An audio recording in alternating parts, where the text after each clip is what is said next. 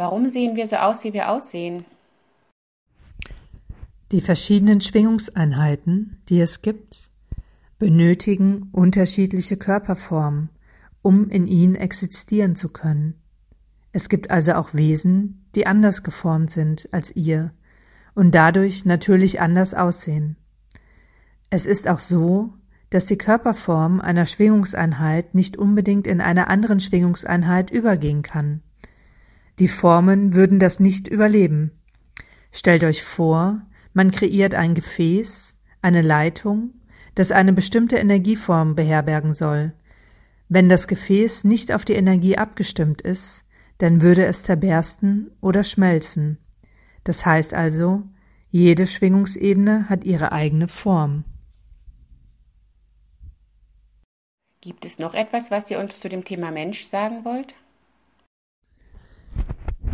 Genießt es. Es ist toll.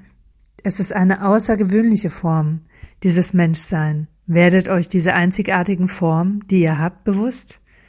Der Andrang auf die Erde ist groß. Seht es als Geschenk an.